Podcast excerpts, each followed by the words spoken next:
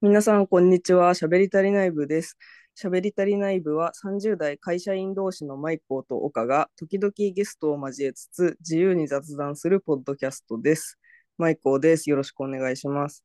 はい、岡です。よろしくお願いします。はい、よろしくお願いします。今回のテーマはお便り回答です。いや、すごいお便り。すごい。めちゃめちゃありがたい。すごいお便りを送っていただいて、めっちゃありがたいです。ありがたい。うん、ありがとうございます。いつも皆さん。あの、お便りの内容をね、今回は、あの、自分の人生の、あの、人生どれぐらいの感じで受け止められるかというような内容で来てるんですけど なんかそういう訳したらなんかそう大きいちょっと読んでいきますね。はい、はいお二人とも結婚されてるとのことで質問なのですが、自分以外の人のために人生の方向転換やしたいことができなくなることをどのくらい受け止められますか？どういうふうに受け止めますか？そういったビジョンがあった上で結婚しましたか？例えば子供が生まれて自分の時間がなくなるとか夫の転勤で仕事を辞めなければいけないとか親の介護で地元に帰るとかかっこ閉じ。自分の人生に他人が大きく関わってくることがまだよくわからないので、いろいろ踏み切れません。はい、というお便りでした。なんか、リアリティのある。そう。そうだよなって思った。そうそうそうそう。リアリティのある、ちゃんとそう質問だよなって、それ大事だよなって思いながら見はい、見てました。はい。そうだね。どう、どうかね、岡ちゃんは。なんか、あの、なんだろうな、あの、自分以外の人のために人生を方向転換とかしたいことができなくなることをどれぐらい受け止められますかっていうと、うん、ぶっちゃけ別に結婚するとか子供が生まれるとか関係なく人生ってそういうものだから あの一人でいたって怪我病気するかもしれないし親の介護は結婚しなくてももちろんあるし、うんうん、で逆に結婚したからって、あの、うん、なんて言うんだろうな、あの、だから要は、あの、そもそも自分の人生を自分でコントロールできると思ってない、うん、私は。ああ、なるほどね。うんうんうん、だから別に極端な話、あの、それって、うん、あパートナー、結婚相手とか関係なくって、仕事によってはよ、あの、うんうん、この会社に入ったせいで、転勤で住みたくもないような海外に例えば住むことにななりますとかも全然あるわけだから、まあ、だからね、ねその仕事を辞めるとか、その会社離れるとこは全然あるけど、そんなんばっかり、だから、あの、会社辞めたってそこにいる、ね、人間関係がうまくいくかとか、あの分かんないし、それね、病気になるかもしれないとか、だから、うん、個人的には結婚をするってことが、自分の人生のアンコントロール要素を増やすとは思っていなくって、うんうん、でた、ただし、ただし、まあ、子供とかはもちろん、あの、時間がなくなるとかあると思うけど、うん、まあ少なくとも結婚に関して言うと、あんまり、なんていうのかな、変化はなくって、で、だけど、この子の相談者の方、相談者というか、投稿者の方が書いている、うん、夫の転勤で仕事を辞めなければいけない、諦めなければいけないとかっていうのは、そういう夫だったら結婚してないかも。っていう。だからそうだね、うんうん、結局ほん人生はアンコントローラブルなんだけど、本当は自分で選択肢を持てるはずなのに持っちゃいけませんっていう夫だったら結婚してないけど、別にそこは相談できることは相談するし、相談できないことは相談できない、まあ、親の介護とか自分の病気家族の病気とかはいつだって振りかけてくるから、それはあの別にっていう感じで、なんかそそういう感覚とちょっと違うかもなとは思ったかな、この。うん。なるほど、なるほど。うん、なんか前提としてあれだよね。私も岡ちゃんもあの友達同士というかみたいな感じの夫婦だよねかなり。あまあ私はもう友達歴も相当長いし。そうだよね、うん、うんうん。私もあの友達もともとめっちゃ仲良くて、まあ、そのうちに結婚したみたいな感じだったから、うん、うん、なんかあのもともとそのなんだろう私も似てるなと思うのはあのそういうなんだろうその転勤するから仕事を辞めましょうみたいな感じだったら、まあ、結婚してないかもなみたいなのもあるのかもなとは思ったり、うん、あのうん。なんかこのお便り見た時に私ちょっと思ったのが、うん、あの自分以外の人のために人生の方向転換やしたいことができなくなることをどのくらい受け止められますかっていうことで岡ちゃんのさっきの話だと岡ちゃんはもう大体受け止め前提っていう感じじゃない？あの何が起きるも別に結婚とは関係がなくみたいな。まあそうね、受け止めてるかどうかは分かんないけど、うん、結婚がどうこうではないと思ってるって感じかな。うんうんうん。なるほどな。私もあの結婚がどうこうではないけど、あの結婚して、まあこれあの結果論だけど、結婚してみて思ったのは、この、すごい些細な方向転換やしたいことが日常的にあるような結婚生活だったら辛かっただろうなと思った。というのは例えば私すごいゲームするの好きだけど、うん、であの夫婦ともどもゲームするの好きで一緒に遊んだりするからいいいいし楽しいんだけどもしこれがあのゲームはさ子供がするもんじゃん。だからゲーム全部売ってね。みたいな感じで、うん、もうゲームはやめようとかなってもうその時点で私のしたいゲームができなくなる。みたいなことが頻発するような関係性だと多分辛いだろうな。うんうん、その人生の中でさそのより大きな例えば会社の本拠地が変わっちゃうとかね例えば。で、うん、あの移動しない移動するかそれかやめないといけないみたいなそういうあのさっき岡ちゃんが言ってたみたいな不可抗力の方向転換っていうものは絶対ある。なんか自分が病気しちゃって働けないとか、うんうん、そういうのはあると思うんだけどこの2人の生活ベースでしたいことがどんどんできなくなったら多分相当辛いだろうなと思った。だからそのもともとその誰かと一緒に住んだら楽しいだろうなみたいなのありつつ、まあ、それが結婚だったらあのずっと一緒に、まあ、一応、ね、契約していることになるわけだからあの楽しいだろうなと思ってて、まあ、そのあのありがたいことにその通りのような生活になってるわけだけど、うん、あのそれがあのうまくいってない中であの会社で大きな何か方針転換とかあの本当にまあそれこそさ分かんないけどリストラとかがもしあっちゃったらさもう耐えられないだろうなと思って。だからそのあの結婚するにあたってはそのなんだろうね安らかに過ごしていけそうかみたいなことは結構あそれは分かる、うん、大事なのかなと思った、うんうん、なんか私はうん結構その今すごい安らかで結婚前と全然あの関係性も変わってなくてまあうち子供もいないからもうあの自由に2人自由にというか本当大人の好きなタイミングで遊んだり出かけたりしてるみたいな夫婦だけど。うん、そうちょっと分かったかも。だから感覚で言うと、うん、あのまあ子供がいる以内はだいぶ大きいとは思うからあんまり子供がいるのに自由ってはできないけどだから人によっては、うん、私とマイコは、まあ、同性も付き合いも長い友達も長いし、友達みたいな付き合いをしているから、あの付き合うっていう期間とその彼氏彼女である恋人同士であるっていう期間と結婚がセット、うん、でおそらくだけど、うんうん、その後子供っていうのはまた別のフェーズなんだよね。そうそうそう。でだけど人によっては結婚出産っていうのが同じフェーズで付き合うと結婚の間に壁を感じてるって人もいるっていうのでいくと我々はちょっとタイプが違って、うんだね、だから、うん、あの思ったのがその夫の転勤で仕事を辞めるっていうのもあの、私は夫が転勤になって、まあ、自分が辞めてもいいんだったら辞めるけど、うん、辞めたくなかったら全然別居しててもいい。うん、結婚してても。あの、遠距離で海外とかでも、ね、ぶっちゃけそれでも構わないタイプだから、それって、付き合ってる時もね、付き合ってる期間の半分ぐらい遠距離なのよ。でそうだよね、確かに確かに。うん、しかもその遠距離も、まあ、月に1回とかも合わない、全然。その頻度では合わない。全然合わないから。そうで、ええー、って言った覚えある。そう それがいいんだよって言って。ええってなった。あのそうそうそうすげえみたいな。だからそ、そういう感じだから、うん、まあ、2人ともそれがいいっていうタイプだけども、もちろん毎日一緒に、例えばご飯を一緒に食べて、毎日同じ家で顔を合わせるっていう方がいいって人は、転勤になった時に、そっちを取るっていう人も価値観の人ももちろんいるから、その辺は感覚の違いだけど、少なくとも私は2人で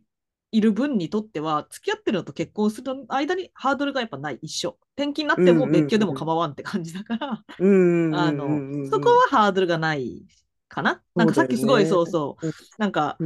ね、偉そうなこと言ったけど、ぶっちゃけなんかハードルの違いかもって思った、今。このあ、そう、私もちょっと、ね、質問の人と。うん、そう、私もね、その、この、まあ、このね、質問してくださった方が、もしかしたら、その、えっと、結婚出産がセットになってくるパターンか付き合う結婚がセットになってくるパターンかっていうねそれがまた全く別のもあるかもしれないけど、うん、ねなんかちょっとそこが私もねこの子供にはめっちゃハードルを感じてたさ当初からというか、うんうん、あのやっぱりその子供が家庭にいるってなるとその子供は絶対的に保護者がいないとあの生活できないから特に赤ちゃんはね生活できないからだからなんかそれって結構あの本当にあのなんだろうね育児をちゃんとあの適当にはできないじゃんやっぱ。今日は昼まで寝とこうとか、うん、今日は一食でいいやとか そういうあの大人だけだからで体が出来上がってる大人だからこそできる適当な生活っていうのはもう許されないし、うんうん、ね。とか仕事もさやっぱあのお子さんがいる同僚のねあの男性も女性も今日は4時で切り上げますみたいなのとかあったりするからなんかそういう時間的な制約もあるよなとか思ってそこにはあの今までその自分とその夫婦2人の関係性は結婚しようがしまいがほとんど変わんなかったけどそこにねあのある意味その子供という第三者が入ってくるとだいぶ変わるなって、その子供という第三者が最優先にやっぱり育てていかないといけないから、ねなんかとかそのもし子供が家庭内にいたら全く考え方変わるっていう可能性もなくもないし、うんうん、なんかちょっとそういうので、まあ、子供が生まれて自分の時間がなくなるみたいなのはなんか確かにあのすごい全く想像もつかないなって感じに思ってたかな。うんうん、うん、そうあのうん、そうだね。うん、なんかなんだろうな、うん、なんか冷静にねみんながみんなそうじゃない子供産んだり結婚したりするのはそうじゃないって分かってるんだけど、うん、冷静にやっぱりお見てる見てると私が思うのは、うん、さっきその舞子が安らかにって言ったけどまあ、うんうん、私はなんか健やかっていう言葉を使っているんだけど健康の件ね、そう。だからうちの夫婦はね、結婚する、言って付き合い長くて、ぶっちゃけなんかね、いつ結婚してもよかったのよ、その仲良し度で言うと。まあもう結婚するっしょっていう期間はもうずっとあったんだけど、なんかテンション的にはね、お互いの。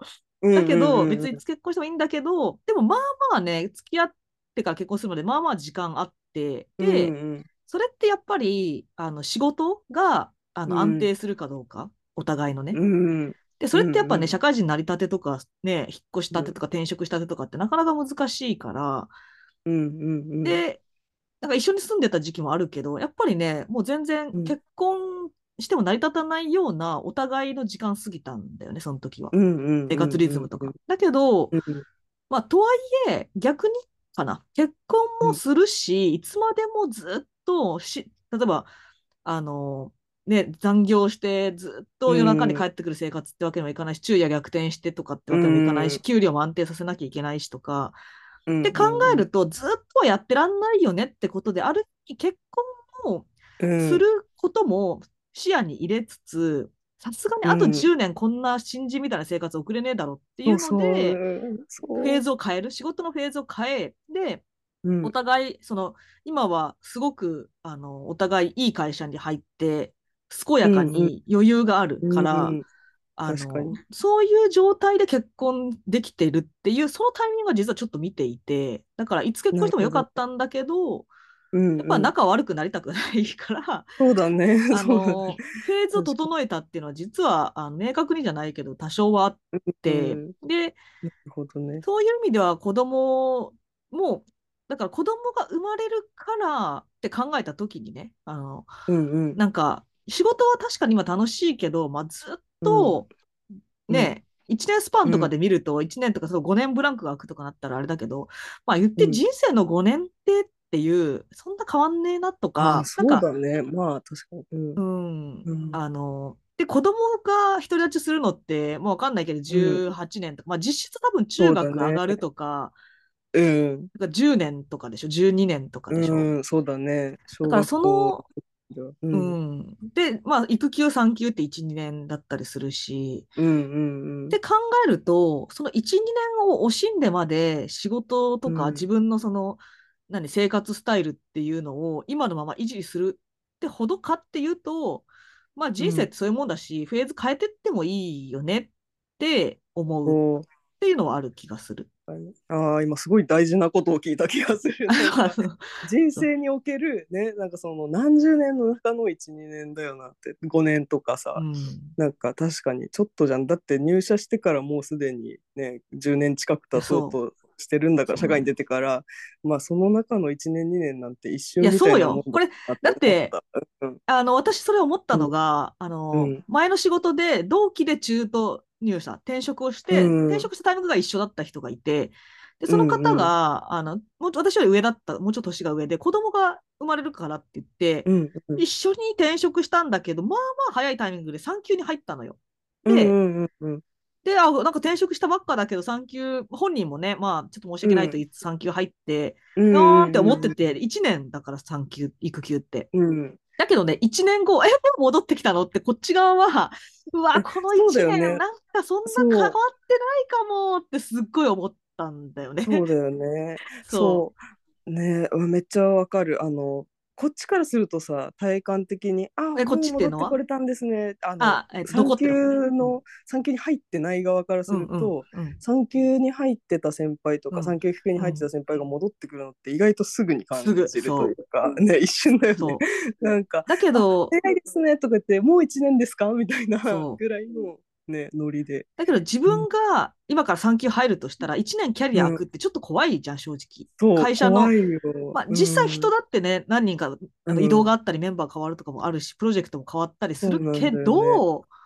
で、それが一つと、もう一個が会社の人の男性の人がね、育休をね、1年取ってるのよ、今。で、うんうん、男性で1年って、まあ今言ってもまだ珍しいと思うんだよね。で、うん、確かに。しかもうちスタートアップだから人数少ないし、会社の。で、その人の部署なんて2人かとかしかいない部署なわけよ。で、なんかリーダーみたいなのやってたんだけど、でも、でも分かんないけど、思ったのが、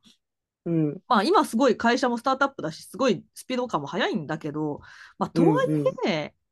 その子育てを1年やる経験、しっかりみっちり1年やる経験って、もう絶対、うんまあ、2人目とかはあるかもしれないけど、人生においては替えが利くものじゃないけど、うんうん、そうだね。うん、だけど、会社の1年は、まあ、言って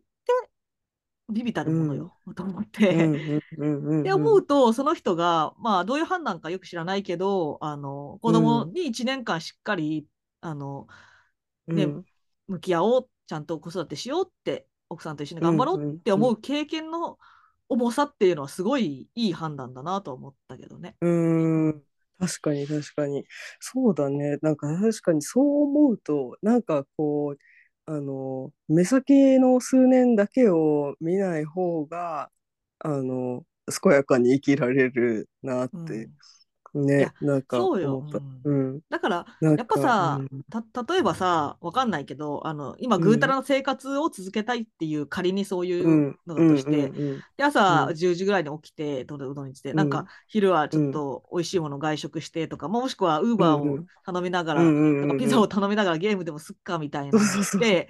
確かに子供もあるのはできないけどその生活をあと2、30年続けるかっていうと、さすがにフェーズ変わるんじゃんか。まあ子供が12歳ぐらいになったらまたそれやればいいかってのもある。だから子供いなくてあと2、30年やり続けたいほどの自分の人生の、ね、仕事だって今の仕事、ねうん、全く同じ仕事に30年やるわけじゃなくてどうせフェーズ変わるんだから。どうせ変わるもんね。それって別に産休育休明けのフェーズ代わりでもいいはずだしとかね、うん、っていうのもあるよねね。多分ね、うん、確かにそれはある。なんかね、あの、うん、確かにそれはそうかもな。なんかやっぱ私は、あのね、そう仕事休むっていうのが怖いという意識が結構あったんだけうん、まあわど、かるわかある。のね、自分が休んでる間にさ、やっぱ休みとなると会社はその、会社のシステムとしては、休みの人の代わりの人を配置しないといけなくて、現に自分もその産休とかの絡みで移動で今の部門に来てみたいなのが、うんあるから前の方のねとかであるからまあその産休の間に違う人が担当になってすごいやりたい仕事だけどなんかもうめちゃめちゃ優秀な人が例えば入っちゃってもういいですみたいになったらどうしようとか思うけど、うんまあなんかそれを言い始めたらねどうせあの優秀な人が後から来て交代になるかもしれないし、うん。なんかわかんないよね。それだけが原因じゃないというかあの自分以外のことはコントロールできないからね会社のこととか。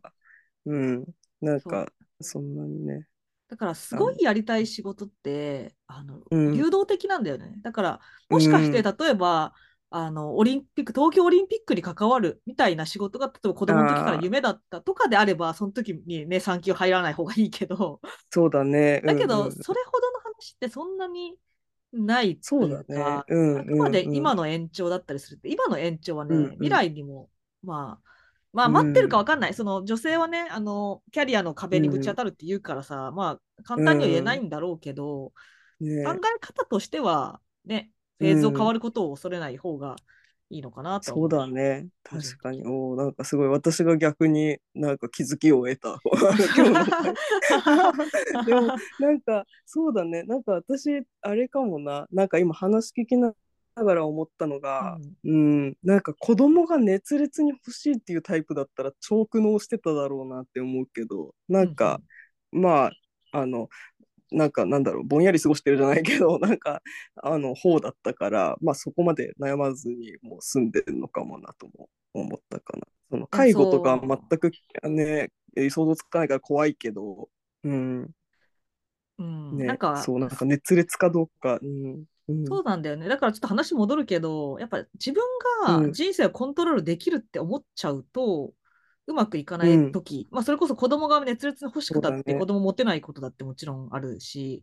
あねのそうそうそうそう。それはね、あの分かんないから、じ人生はね、コントロール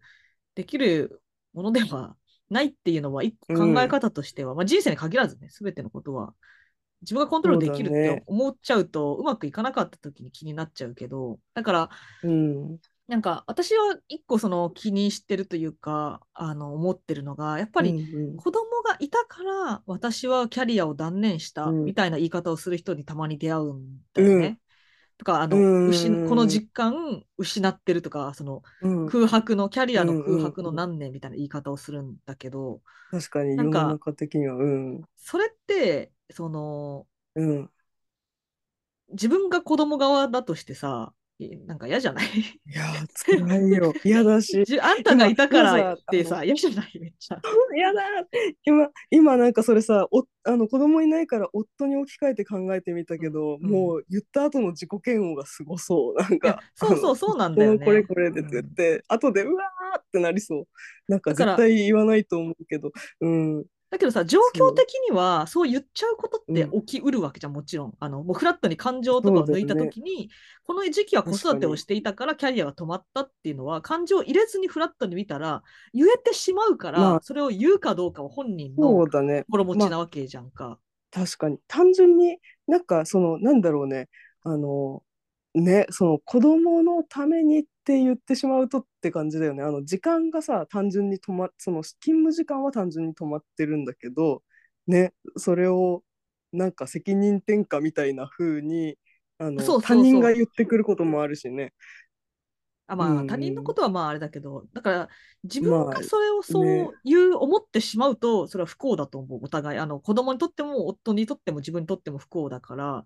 だけそうだど、ね、うん実際両立はできない。その時期にキャリアは止まる子育てをしてる時期は、うん子育てしてる分キャリアは1年とか2年とか3年とか、もしかしてはその後の影響で10年とか止まるかもしれないけそどう、だよねそれを、その、そう思ううちは良くないというか、あのそうだねそうだね、うんそれはそうそこはすっごいね、や嫌だなって思う。うん、私もそれはあるかも。うん、なんかね。うん、なんか、そうだね。仮に今ちょっと東京の会社で働いてるけど、まあ、その学生時代のことを思い出して、仮にもしあの家族とかが福岡で地元のね福岡で働きなさいって言ってきて、うん、その通りにしたとして、うん、いや親が言ったから福岡で働くことになったんだよとか言ってたらマジ嫌だもんね。なんかそのそのそうでもさ実際あるよね、うん、だから親が言うからこういう大学に行ってこういう就職先に勤めたって。でそれって幸せかっていうと、まあ幸せな人もいるかもしれないけどあの、うん、親のせいにし続けちゃうんだよね。そうそう。なんか、おかげだったらいいけどね、せいになっちゃうと。うん、まあ、うん、ね、だから、そうすると、結局自分では選べなかったって思っちゃうと、親もかわいそうだし、本人もかわいそう。だから、そこかもね、判断の分岐は。それ思えなかったらちょっとよくないかもね。ね確かに。なんか学生時代の悩み事とかを思うとなんかそういうのってよくないよなとか思ったり、うん、後々響くなとは思うかな。そうなんだよね。仮に、親が言ったとしてもね、うん、親が強く言ったとしても、うん、親が言ったから私はこう進んだんだって思うのは私は避けたいあの、自己暗示をかけてでも人のせいにはしたくない。自分が親のきっかけで自分が納得したんだって思いたいよね。じゃないと、いや、なんか、偉いっていうか、なんか、その、不幸さの方が嫌だ。悲しさの方が増す。ああ、そうだね。うん、それで親のせいがって言い続けられた親もかわいそうだし、そういう、ね、あの他者とそういう関係にはなりたくない子供とか夫とか親とかとそういう関係になりたくない。ね、怖い怖い怖い。なんかそういう そういう関係になったらもう決裂だよね決裂しちゃうから、うん、そうだよね。でも多分全然紙一重っていうか全然ああっちゃうから。うん。なんか私はそうだね。なんかそうだね。確かにうん、あれがなけりゃってその子供時代の自分で稼いでないがためのあれがなけりゃっていうの結構いっぱいあるけど、うん、やっぱそればっかり考えると辛くなっちゃうから、ね、うん、ん。なんか難しいけどあのまあ程度もねあると思うけど、うん、なんか確かにそのそこはもうコントロールできなかったものとしてじゃあ自分が社会に出てからこうしようみたいなことで持ち直してはいるから、うん、うん、確かにそのコントロールできないことに対してなんかそれが来た時に受け止められるには結構大きいなんだろう大きい視点で人生を見てた方がいいのかもな。うん、そういやだから基本的にはコントロールできたって思ったことも別にできてできたって思っちゃうと他のこともできるって思っちゃうしそうだね、うん、確かにそれはあのあれかも。一回思っちゃうとそうなっちゃう、ね、そう今までの人生はコントロールできてたのにとかね自分で決めれてたのにってあの思っちゃうとね、ね、そのギャップが生まれちゃうけどまあそんなことはないっていう、うん、そんなことはないね。そんなことはないと思う。なんか、うん、コントロールそうだね。今2人の生活ですらコントロールしようと全く思ってないからそれでうまくいってるのかもしれない、うん、うんうんそうですね。まあ、その会話ができるかどうかだよね。相手が逆にコントロールしてこようとするとかなるとあんまりよくないから、うん、それは。確かに確かに、うん、選択肢を奪われないっていうのは、あのコントロールとはちょ違うんだけど。ね、そうだね。なんか、ね、もう全然、あの、転勤するならついていくよとか、いや、ついていかないよみたいなのとか、いろいろね、あると思うけど、細かくは、なんか、あの、ね、同じビジョンでいけるようにちゃんと話せれば、ね、そうそう、ね、相談ができたらいいんだよね、別に。だから、うん、ぶっちゃけそのさ、まあ別に夫側がどうこうじゃなくて、うん、夫側が、いや、本当は結婚したし、一緒にの時間を大事にしたいって思ってるって言うのも大事だし、あの別に必ずしも別居することがいいこととは限らないから、ね、それを踏まえて、まあ、うんでどうするかなってそれこそ長い目で見た時に、うんうん、じゃあやめてついていこうって思えるかもしれないしいやあの、うんうん、ちょっと別居で私はって思うかもしれないしそれはあの、うん、分かんないからそれどど夫がどういう価値観かとかも別に関係ないというかその時々によって相談ができて、うんうん、お互いがお互いの気持ちを受け入れる余地があるかどうか。そうだね。そうだね。確かにそのぐらいの関係性でね長年過ごしていくと思っていや、そう、ね、受け入れることが。結局さ、うん、人間って社会的な生き物だからさ、あの、ね、自分だけで生きていくことってできないからあの、別に夫がなんかめっちゃ優しいからあの自由ができるとか、うん、そういう話でも別になくってそういう意味でもなくって、うん、なんか答えは出せない、その 何か折り合いをつけていかなきゃいけないし、その折り合いのつけ方を学ぶということが、まあ、年を取るということなんではないんでしょうか。あもうその通り、その通り知らんけど。ちゃんとまとまって。はい。そう思う。もうなんか、これ、あの、お便り回答と思ってたけど、なんか全然お便り回答できる立場ではないとは思いつつ、うん、自分がちょっと腑に落ちた回だった。ちょっとね、喋っててなんか偉そうな感じだけど、私も喋りながら、あ、そうかそうかって今自分の、そう 自分の整理してってるから、すごい導かれるように話聞いてた。ね、いや、私もなんか、そうだよね って自分のそうだよねってなって、そう、いい回だった。そう、よかったです。お便りのおかげで、お便りのおかげだな。ありがとうございました。はい、ということで、はい、じゃあ今回はこんな感じでいかがだったでしょうか。あの、喋り足り内部ではお便りを受け付けておりまして、ポッドキャストページとツイッターから匿名質問箱のクエリーにアクセスできますので、あの取り上げてほしいテーマなどなど、しょうもない質問でも大丈夫なので、お気軽にもしあればお送りください。ということで、今回はここまでです。はい、ありがとうございました。はい、ありがとうございました。